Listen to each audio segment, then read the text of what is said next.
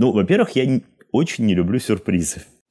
И очень важно фокусироваться на этой горе, чтобы не забывать, куда ты идешь. Но при этом неплохо бы смотреть под ноги на трещины в асфальте, чтобы случайно себе фронтальную часть черепа не разбить. Я, так как человек катастрофически ленивый, а, я не хочу лишний раз думать.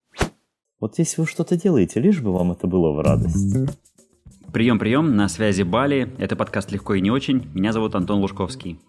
Что-то последние два месяца этого года вышли такими плотно загруженными, что я совсем сбил график выхода подкаста. Надеюсь, после Нового года наверстаю. Итак, в этом эпизоде Игорь Ивченко. Профессиональный оптимист, мастер списков и табличек. За плечами Игоря целый ряд различных IT-компаний, я даже не буду пытаться его представить через них сейчас. Глобальные цели у Игоря в голове, а дальше он пользуется довольно большим набором инструментов – Например, э, Игорь рассказал, показал мне, вам придется верить на слово, свою систему организации задач на стикерах. Мы говорили о своеобразной философии оптимизма. Когда не ждешь ничего хорошего, с тобой не может случиться ничего плохого, только приятные неожиданности. Надеюсь, весь этот эпизод будет для вас приятной неожиданностью. Поехали! Игорь, привет! Привет! Я так понимаю, ты был на Бали вот в феврале этого года, до того, как все началось. Да, это правда. Ну, на самом деле, на Новый год я там был, там, в январе скорее. Ага. Э, первый раз или уже какой-то? Э, первый и последний. Ага, не понравилось? Э, почему? Не, сейчас, место хорошее. То есть в моей картине мира Бали это хорошее место для отдыха. Это такой дешевый Таиланд с инфраструктурой чуть похуже. Mm. Вот, то есть поэтому okay. при прочих равных, так как то лететь в два раза дольше, то непонятно зачем. То есть как-то я, я, я не нашел там большего, ну, чего-то большего, нежели в Таиланде. Азиатские города и все остальное я видел довольно много в жизни. Ну, азиатский колорит. То есть здесь, наверное, не удивился. Ну, природа хорошая, красивая, интересно.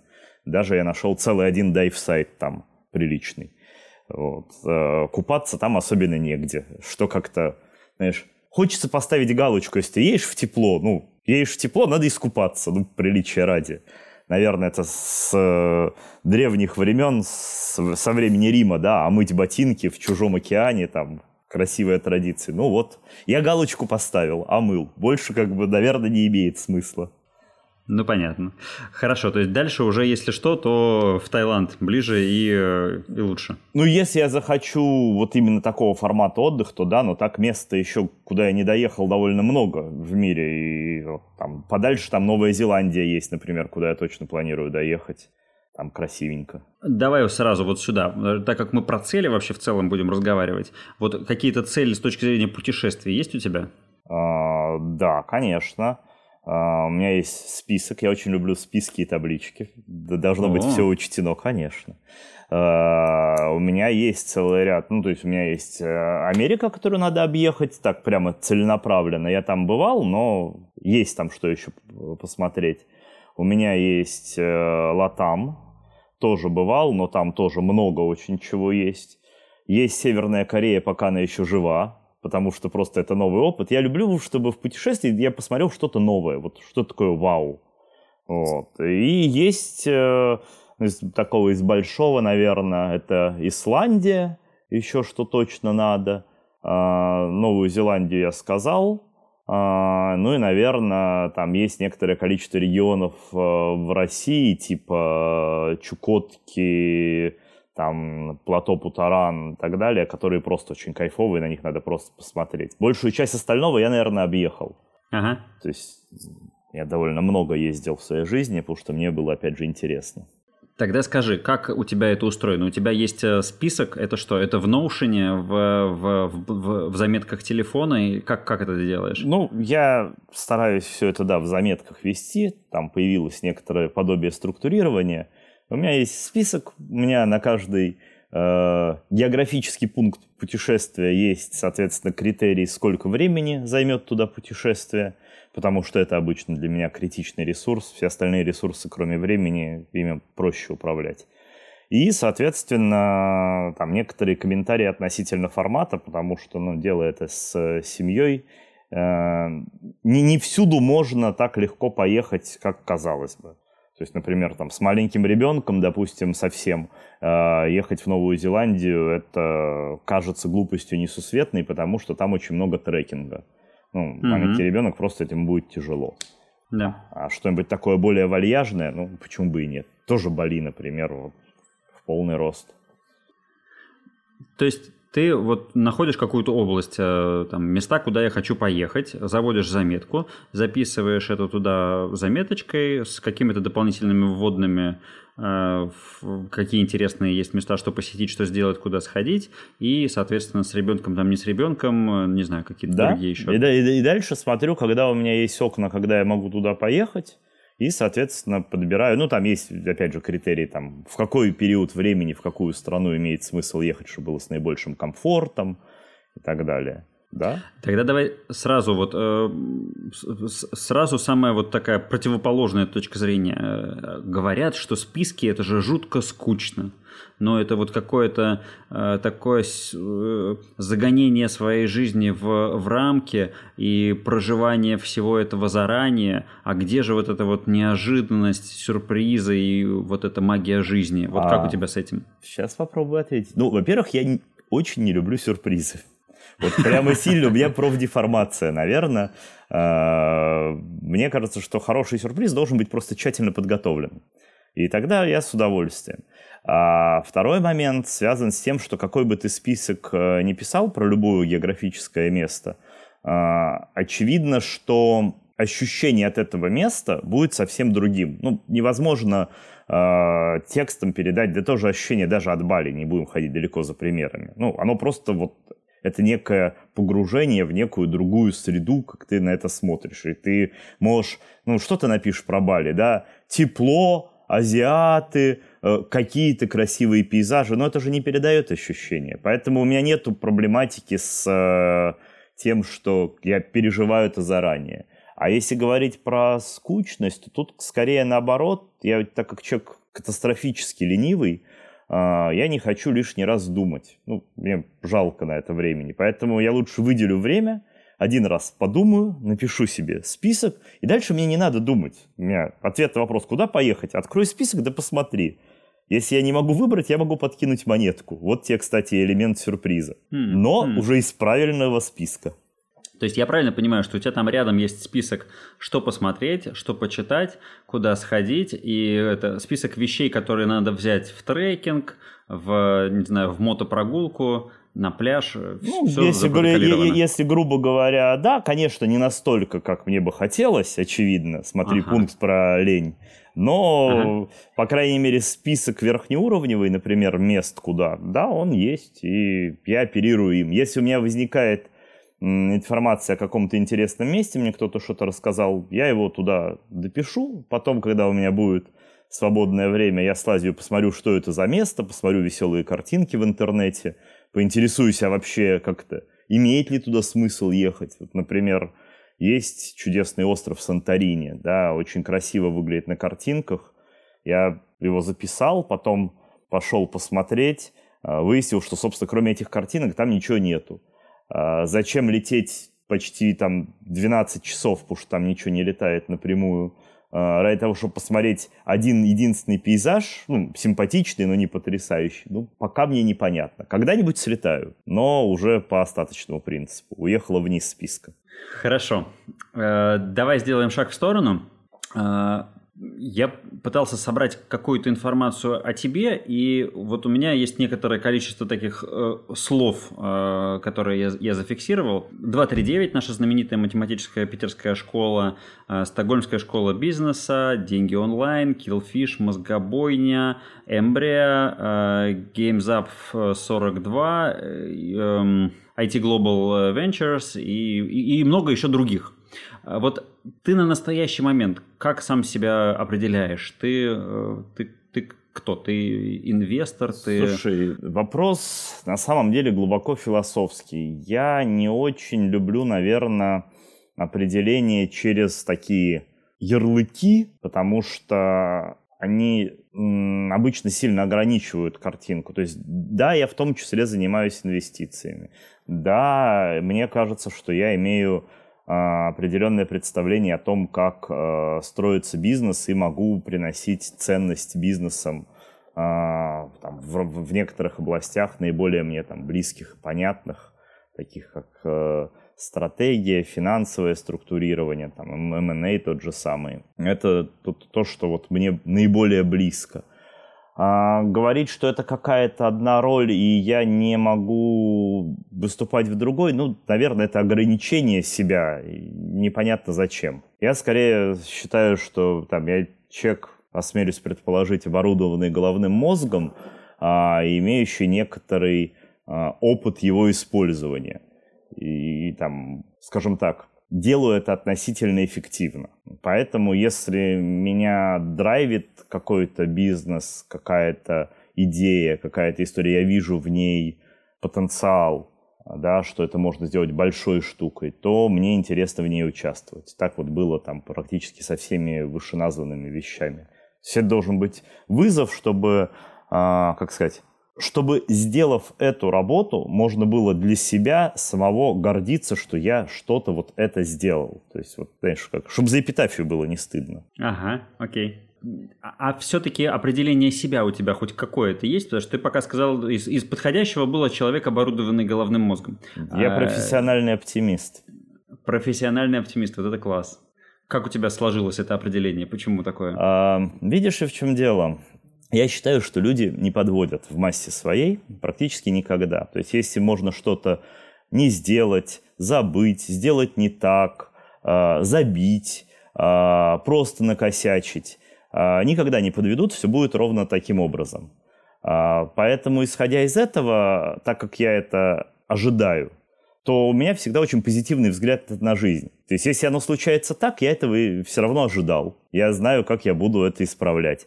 А если вдруг случилось что-то хорошее, так у меня вообще повод для позитива и для оптимизма. Поэтому все положительные события добавляют мне хорошего настроения, а все отрицательные, ну так это и так расчетный вариант. Ага. Поэтому всегда пребываю в благости. Я пробовал впадать в депрессию, а, по-моему, рекорд у меня был минут 20. Вот. Э, больше 20 минут я в ней не продержался, потому что это то же самое, что без депрессии, только скучно. Не ага. понимаю, зачем этим заниматься.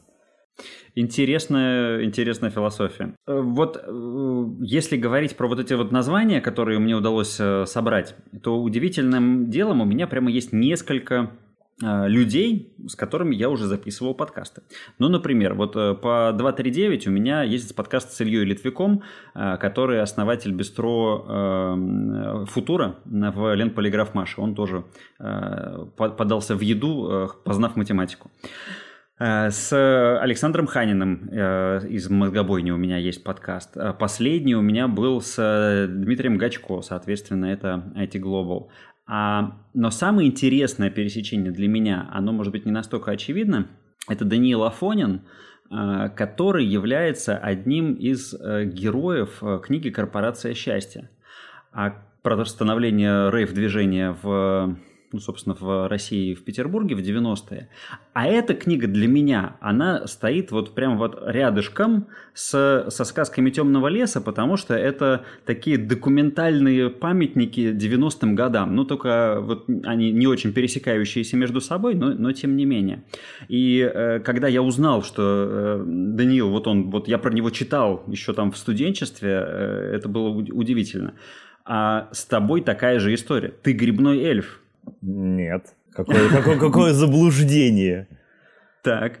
А, Поправь меня тогда. Ну, давай так. А, я понимаю, про какую книжку ты говоришь. Я знаю участников этой книжки, там кого-то лучше, кого-то хуже, опять же, с кем-то даже общаюсь до сих пор, с кем-то, ну, так сложилась судьба, что уже нет по разным причинам, но там вот то, что ты сказал, грибный эльф, это вполне была четкая, э, четко сформированная группа людей, там из э, пяти человек, если я правильно помню.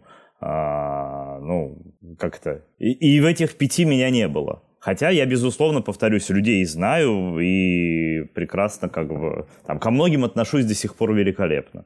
Окей, ну, да, давай, давай я поясню для, для слушателей. «Сказки темного леса» — это такая книга, которая описывает э, э истории из одного из Э, движений э, ролевиков, вот, которые выезжали на природу и изображали из себя последователей вот, э, Сак Толкиена, ну или около того, очень с, с одной точки зрения, то есть это вот одно из комьюнити, которое там было.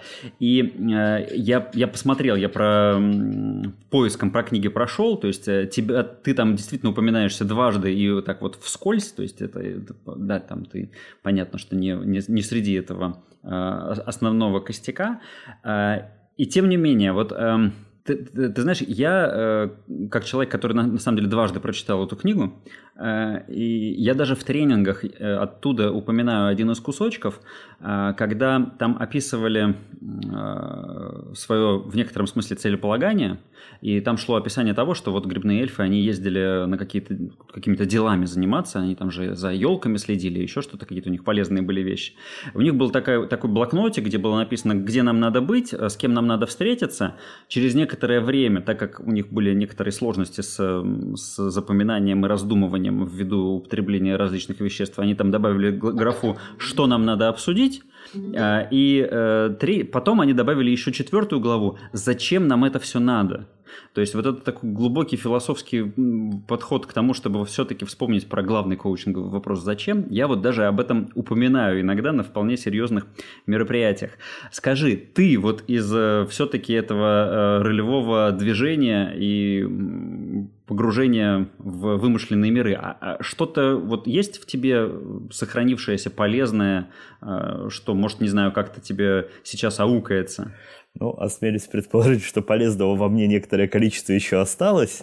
Не уверен, что это впрямую можно связывать с там, разными пионерскими зорьками, а, да, как ну, там, я, по крайней мере, воспринимал э, всю, всю эту историю. То есть это такая, знаешь, разновидность туризма, наверное, там, ну, может быть, да, и какого-то вот, как то проведения досуга, да, потому что в тот момент уже а, все остальные организации государственного толка, начиная от пионерской, кончились. Вот, а как-то, а чем-то мозга еще, чтобы что-то делать системно там с точки зрения своей жизни, у меня, по крайней мере, еще не появилось, э, там, годам к 20, а, а время куда-то девать надо. Вот. Совсем, наверное, сидеть грустно с э, бутылкой водки на кухне, а, и впадать в депрессию, да, это как-то тоже мне казалось не очень осмысленным занятием. А, хотя нельзя отрицать факт э, наличия таких событий, ну, это тоже было бы несколько наивно.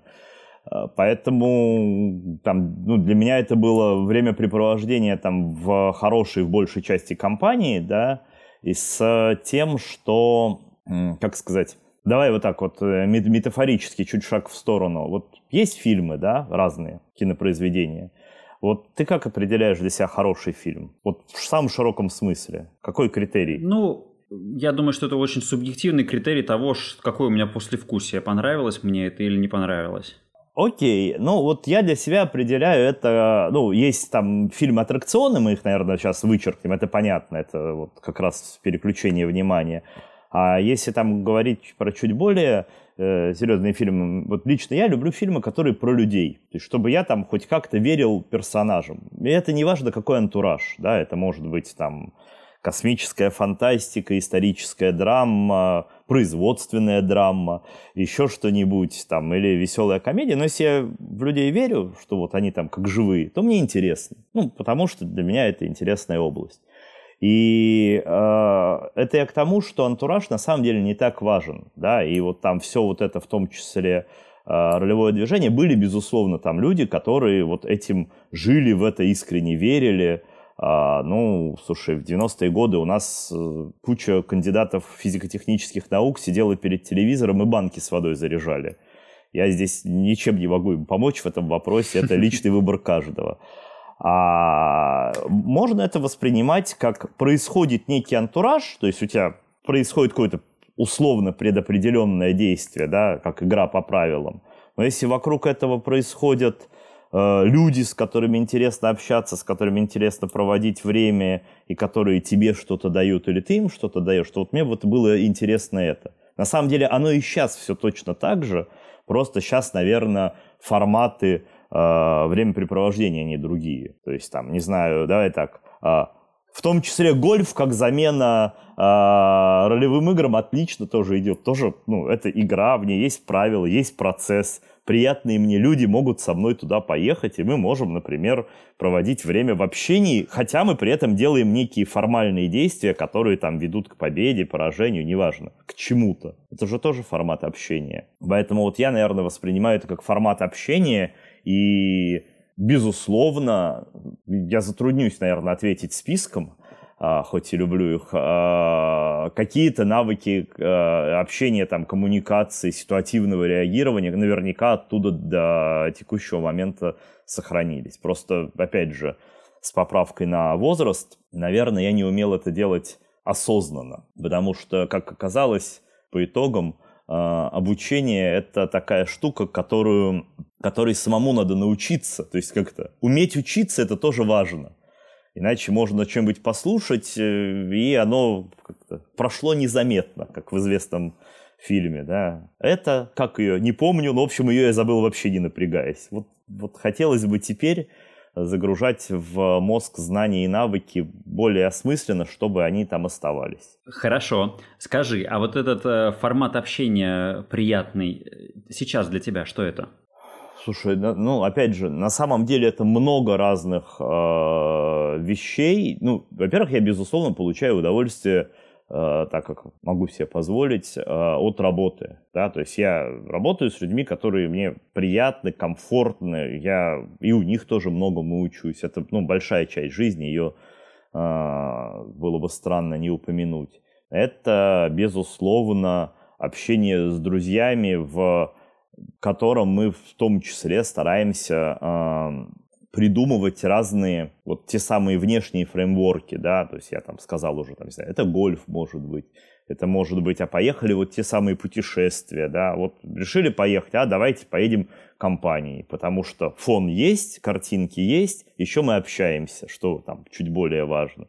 Это, не знаю, там, ну, я большой любитель что-нибудь съедобное приготовить, это, соответственно, вот разного рода приготовление как процесса чего-нибудь сложного, съедобного, вот это там э, в процессе общения с людьми можно это делать. Это тоже. То есть тут, наверное, давай так, фреймворки внешние э, придумываются разные ситуативно. Понятно, там последний год они больше э, стали завязаны на онлайн, ну, очевидно потому что самолеты не летают. До этого больше это было связано с какими-то там личными встречами. Поэтому не важен фон, важна суть происходящего, ну, как мне кажется. И да, для меня это вот общение с людьми, которые мне там приятны, интересны, комфортны. А, в разной степени могут быть комфортны.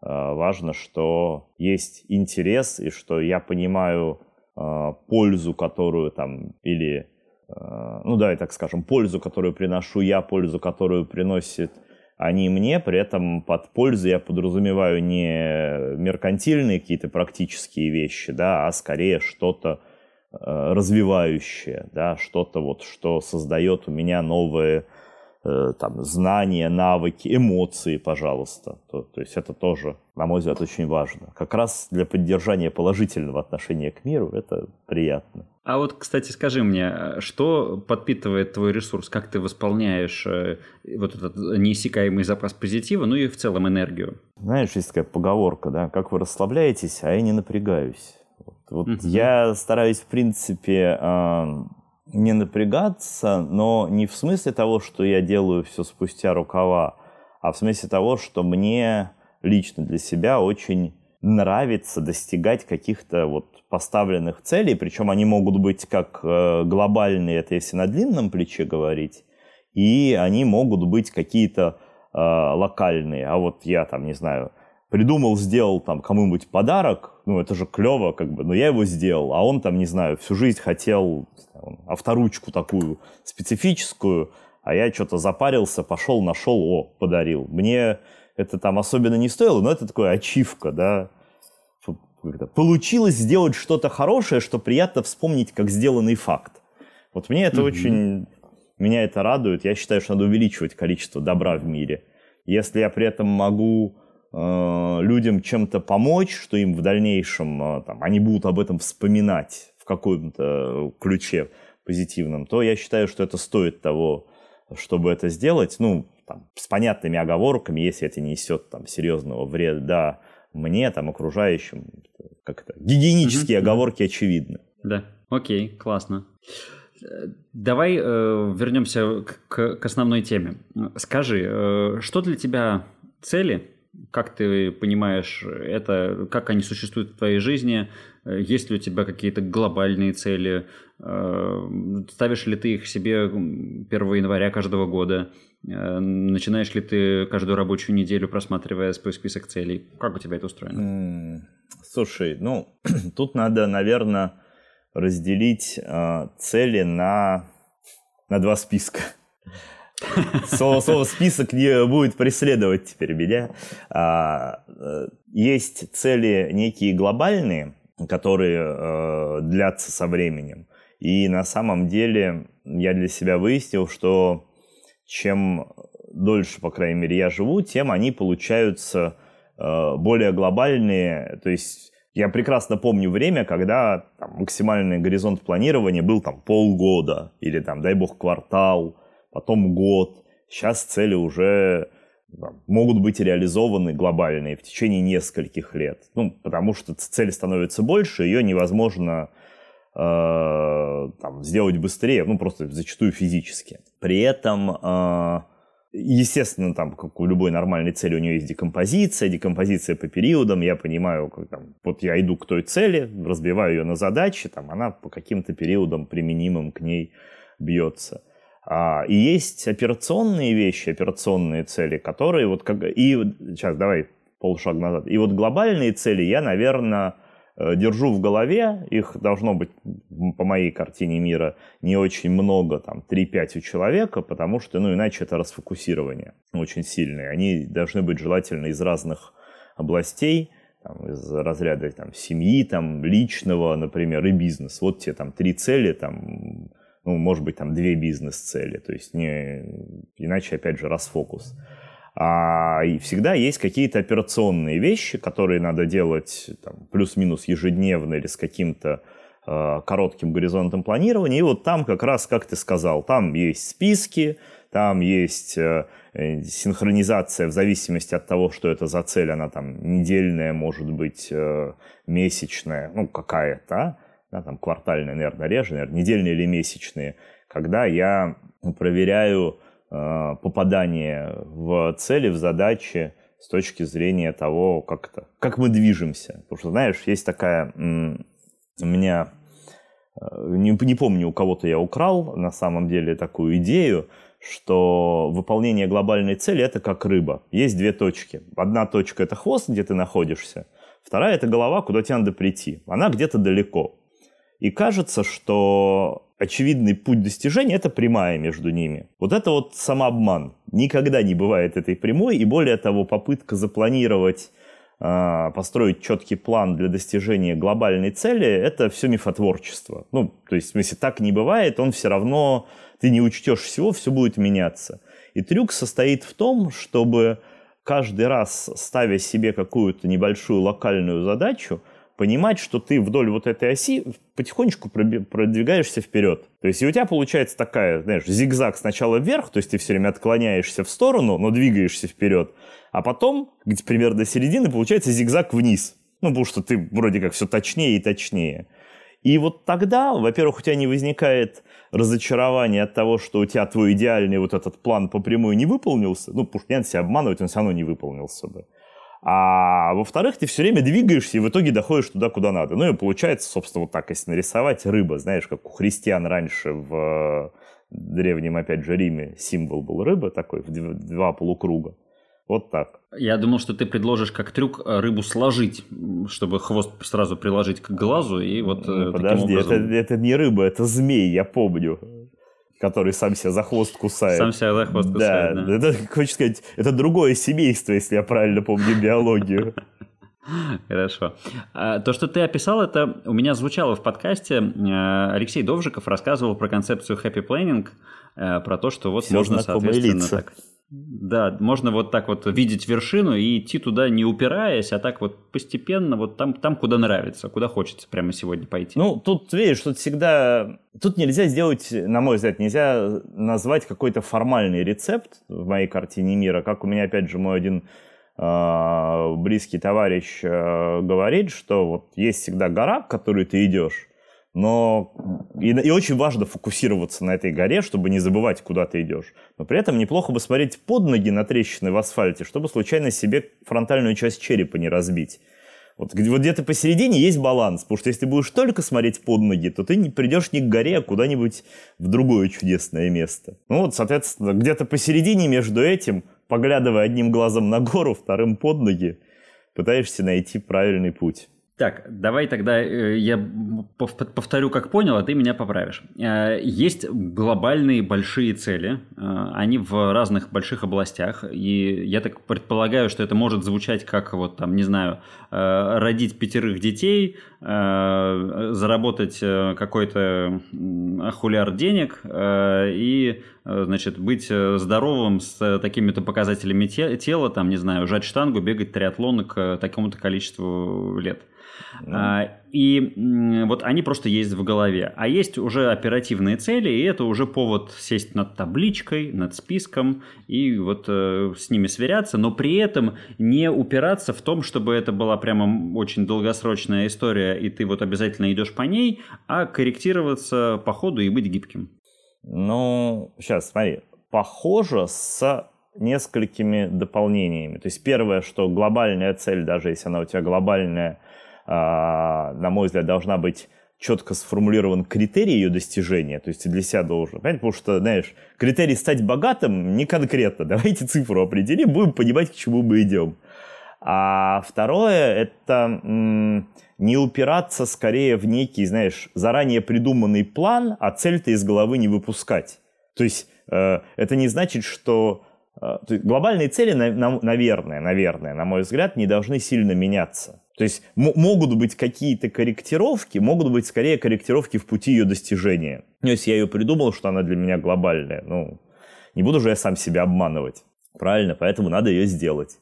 Манию величия, опять же, потешить свою перед собой, что я же поставил себе цель, я же ее сделал, Другое дело, что путь, опять же, к ней бывает иногда более извилист, чем кажется в начале, и вот по этому поводу как раз париться не надо, на мой взгляд. Угу, угу. Но держать ее в голове и сверяться с картой. Хорошо, хорошо, спасибо. А, скажи, а, собственно, чем ты пользуешься, как э, мастер списков и табличек? Да, в чем ты это ведешь? Это, как, это просто заметки в телефоне или ты чего-то специализированное используешь? Слушай, э, ну смотри, опять же, если говорить про какие-то глобальные э, там личные истории, ну больше личные, да, э, то мне здесь достаточно, наверное, действительно заметок там в телефоне или в своем э, Google Доке, которые просто там, ну, каким-то образом грубо структурированы. Если говорить про операционные истории, то там есть целый набор инструментариев, который, ну, в зависимости там, от компании к компании или от задачи к задаче, более или менее релевантен. Там, не знаю, из э, там, таких каких-то наиболее общеупотребимых, из того, что используется, я могу, там, не знаю, назвать Асану, ту же Джиру, тот же, ну, там, из Jira с автоматом следует Confluence, как правило, если надо где-то а, создавать пространство да, для хранения информации, достаточно структурированные. А, Google Doc тоже никто не отменял для каких-то простых вещей, потому что всегда есть риск, что в процессе создания инфраструктуры можно потерять саму цель. И для какой-то задачи, возможно, не нужно ничего больше Google Дока. А, вот всякие туду-листы у меня как-то не зашли. Я пробовал разные, ну, мне недостаточно они комфортны. По, по разным причинам, там, наверное, я даже по, по, по всем не назову тебе. Всякие хитрые сервисы заметок, вот, которые ты упомянул, типа Notion, а, у меня тоже не зашли, потому что я не чувствую, наверное, сильной разницы между обычными пловскими заметками – Единственный сервис, который я еще пользуюсь, это Evernote, и то по одной причине. У меня там одна единственная заметка, которую там себе делаю некоторые напоминалки, потому что так исторически сложилось, и мне тупо лень ее перенести в другое место. Поэтому вот у меня есть Evernote для одной единственной заметки, написанной просто текстом. Окей. Okay. Бумажные аналоговые носители ты не используешь совсем? О, э, тут я просто поясню, да. Игорь показал э, стол с, с бумажками, стикерами расклеенными и так далее. Я использую, но я их использую как-то. Опять же, исходя из того, что мне нравится, э, чтобы все было структурировано, то у меня есть э, лист бумаги, на котором написаны обычно э, заметки, ну там, не знаю, по итогам встречи, да, вот я делаю пометки на листе бумаги. Лист бумаги, там есть заметки. Эти заметки я после того, как встреча пройдет, э, разнесу либо в информационные системы, если они более длительные, либо если это в пределах одного-двух дней, то они превратятся в стикеры на столе, э, которые mm-hmm. вот там очень быстро должны обновляться и рефрешиться. Потому что а если... А стикеры — это конкретные задачи? Ну, это, э, как правило, да, задачи, либо какие-то вещи. То есть это, давай так, это некие экшен-поинты. Да? То есть это может быть э, там, задача, ну, как, наверное, задача тоже, там, снять информацию, вот там, какую-то, да, там, мне надо ее у кого-то. То есть это вот что-то такое, что м- должно обязательно призывать к действию, потому что э, человек ленивая скотина, ну, в массе своей, и я не исключение – и поэтому, если как-то от формулировки задачи правильной зависит зачастую ее исполнение. Поэтому я свято верю в то, что э, когда ты себе что-то делаешь, ну, пишешь какую-то заметку, ее надо начинать э, с глагола. Ну, то есть, если ты напишешь себе заметку под названием, там, не знаю, э, день рождения – то после этого это что день рождения, чего, что я хотел. А если ты говоришь там позвонить, пригласить на день рождения, то все понятно. Ну, вот, вот конкретное действие, не надо думать, его можно сделать. То есть я вот стараюсь вот таким образом себе их ставить, чтобы четко было понятно, опять же, что я хочу. Мне же нужен повод, чтобы выкинуть заметку, правильно? Значит, я должен понимать, что ее результатом является. А, привязывая твою находку к общеизвестной, э, общезастолбленной теории, у Дэвида Аллана в его модели GTD, Getting Things Done, у него это, это зафиксировано как э, формулировать задачи в формате понятного первого шага чтобы да. как раз-таки не было написано день рождения. А, ну, я в смысле, да, это тоже согласен. Я больше, наверное, оперировал книжкой Канемана в этом смысле. Она мне как-то... Ее тяжелее гораздо прочитать, а, но она вот как раз про это, про то, что человек не любит... То есть задача подумать о задаче — это тоже действие. Его... Да. Оно сжирает ресурс. Поэтому давайте, если мы уж пошли ставить задачу, постараемся сделать так, чтобы ее исполнение вход в нее требовал минимального ресурса, а дальше уже как-то сама затащится. Ага, ага. Хорошо. Скажи, у тебя вот эта вот модель с, со стикерами, она давно э, работает, давно устоялась? А, и это, она тебе не надоедает? Вот такой вот, наверное, вопрос. Устоялась она, наверное, несколько лет. У меня, на самом деле, беда с запоминанием дат. Я не, как-то не даю себе труд это исправить. Года там три, наверное, там три-четыре. А, и, наверное, нет, не надоедает, потому что, ну, она работает, э, она эффективна. Ну, зачем? Если я увижу при этом что-то более полезное, более эффективное, я также без романтического флера сменю одну на другую, вообще не моргнув глазом. Потому Хорошо. что, опять же, моя мотивация, она в получении результата. А это, ну, инструмент. Какая разница? Был один молоток, ну, взял более хороший, ты и пофиг. Слушай, но она тебя привязывает конкретно к этому рабочему месту.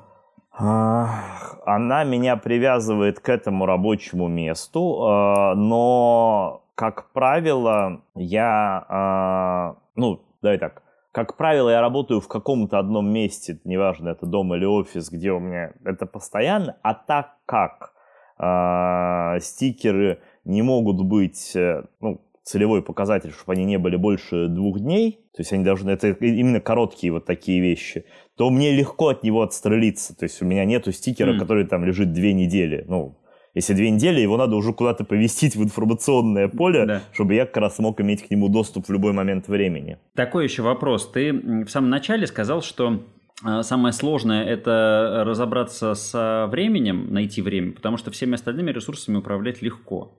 Вот э, я подозреваю, что для большинства людей, э, ну вот эта вот связка время и деньги, в ней все-таки э, большинству людей проще управлять временем, чем деньгами, ввиду их ограниченности. Вот, э, вот когда, когда у тебя произошел этот переход, что время стало самым ценным ресурсом, и что у тебя, может, не знаю, может быть, изменилось из-за этого? Ответ э, краткий, когда появились деньги, очевидно. Вот. В этот момент э, время стало гораздо более важным ресурсом. Ну, если говорить чуть более развернуто и всерьез, то, наверное, в тот момент, когда я начал осознавать, что затрачиваемое время, оно напрямую приводит к каким-то конкретным результатам. То есть, ну, знаешь, как фо формула, да, в математике. Вот у тебя есть компоненты формулы, есть результат. Вот время — это чуть ли не базовый компонент. Вот ты можешь, а, если ты можешь его сделать больше, и результат больше. Как, не знаю, множитель возьми, да, ну вот тебе, считай, время — это чуть ли не основной множитель. И он, к сожалению, константа практически, ну, потому что его не становится больше. Давай сворачиваться. Э, у меня, наверное, два последних традиционных таких вопроса. Э, назови, пожалуйста, три книги, которые повлияли на тебя. Сейчас э, назову, скажу только одну оговорку. Я, наверное, не могу сказать, что это самые, что оказало влияние. Ну, это очень, знаешь, как-то работа подумать, да, там надо ретроспективу, mm-hmm. еще что-то. Из того, что мне точно запомнилось, это вот я уже упомянул Канимана, потому что это некоторым образом помогло мне в дальнейшем организовывать там свое время в том числе и более осмысленно подходить к вопросу размышления, да, это «Думай медленно, решай быстро» она на русском называлась. А, это такая... Не, непростая для чтения Вообще книга, непростая. То есть ее прочитать это работа, но мысли здравые. Это, наверное, есть такая книжка «Пик», она называется на английском, а на русском она как-то называется, по-моему, «Максимум». И там что-то такое. Короче, про то, как учиться учиться как раз. Вот. Книжка, на самом деле, не очень сложная, она скорее э, примитивная по количеству мыслей на единицу текста, но мысли очень как-то простые, правильные, и когда ты ее читаешь, то становится сильно э, лучше понимаешь, что ты делаешь. Это вот тоже помогло. И такая книжка, ее я, правда, на русском не видел, называется «Understand to be understood». А, это про как раз психологию, про модели личности. А, она тоже позволяет, ну, скажем так, применение ее позволяет лучше понимать, что и почему люди делают. На мой взгляд, это очень полезный навык чтобы не тратить время как раз, очень полезно, ну, я очень люблю предполагать, желательно не безуспешно, поведение людей в той или иной ситуации. Это и для работы, и для жизни, и для всего полезно. Опять же, уменьшает количество горя в мире. Если ты знаешь, как человек отреагирует на что-то, ну так сделай так, чтобы он отреагировал хорошо тебе все равно ему приятно. Надо увеличивать добро. Прекрасный посыл. Э, жалко, что мы заканчиваем не сейчас, а у меня еще есть последний вопрос. А, примерно то же самое, только про кино. Э, вот э, что-то из кино, что, не знаю, или сериалов, что тоже оставило след. Слушай, вот давай так, вот здесь про то, что оставило след, вот честно, вообще не могу тебе сказать. То есть, ну, как-то затрудняюсь ответить, наверное, потому что кино большей части смотрю развлекательное, а, могу сказать, что вот из, так, из того, что просто запомнилось, причем именно за последнее время, это, наверное, был э, прекрасный сериал Good Omens по Нилу Гейману, э, по Пратчету Гейману. Э, это был э, прекрасный сериал с теми же людьми Staged, как такой ковидный, вот, но смешной про людей. И вот сейчас конкретно смешной и очень про позитивного персонажа Тед Лассо. Такой сериал смотрю. Очень, очень тоже смешной, заряжает позитивом. Класс. Э, спасибо большое. Э, у нас под конец есть возможность отправить какой-нибудь посыл э, слушателям, если ты хочешь сказать какое-нибудь последнее слово. Ну или мы можем совершенно спокойно это пропустить. Слушай, ну у меня посыл, на самом деле, я все время говорю всем одно и то же, что лишь бы в радость. Вот если вы что-то делаете, лишь бы вам это было в радость. Ну, желательно не увеличивая количество грусти у остальных. Соблюдая экологические оговорки. Да. Его. А, Игорь, спасибо тебе большое. Мне остается пожелать тебе, чтобы и у тебя все было в радость, все было экологично для всех вокруг и для тебя тоже, и чтобы списки плодились, таблички складывались, э, и э, все тоже происходило позитивно, радовало новыми эмоциями, э, новыми приятными людьми, общением и так далее. Спасибо тебе большое. Ура! Вы дослушали до конца. По традиции отмечайте это событие звездочками рейтинга, ставьте лайки, комментируйте, репостите и всячески помогайте мне продвигать подкаст. Если же вы думаете, каким эпизодом продолжить изучение подкаста, предлагаю те, которые я упоминал в этом разговоре. Номер 15 с Ильей Литвиком «Холистический подход Дугласа Адамса и регулярное включение телефона». Номер 16 с Данилом Афониным «Из тоннеля к дому на воде с Божьей помощью». Номер 24 с Александром Ханиным «Мозгобойня и не надо целей». Номер 31 с Алексеем Довжиковым «Счастливое планирование серийного предпринимателя». Или номер 41 с Дмитрием Гачко «IT-парк в Крыму, пиво, устрицы и никаких целей». Целых пять эпизодов получилось в рекомендациях, и все они прекрасные.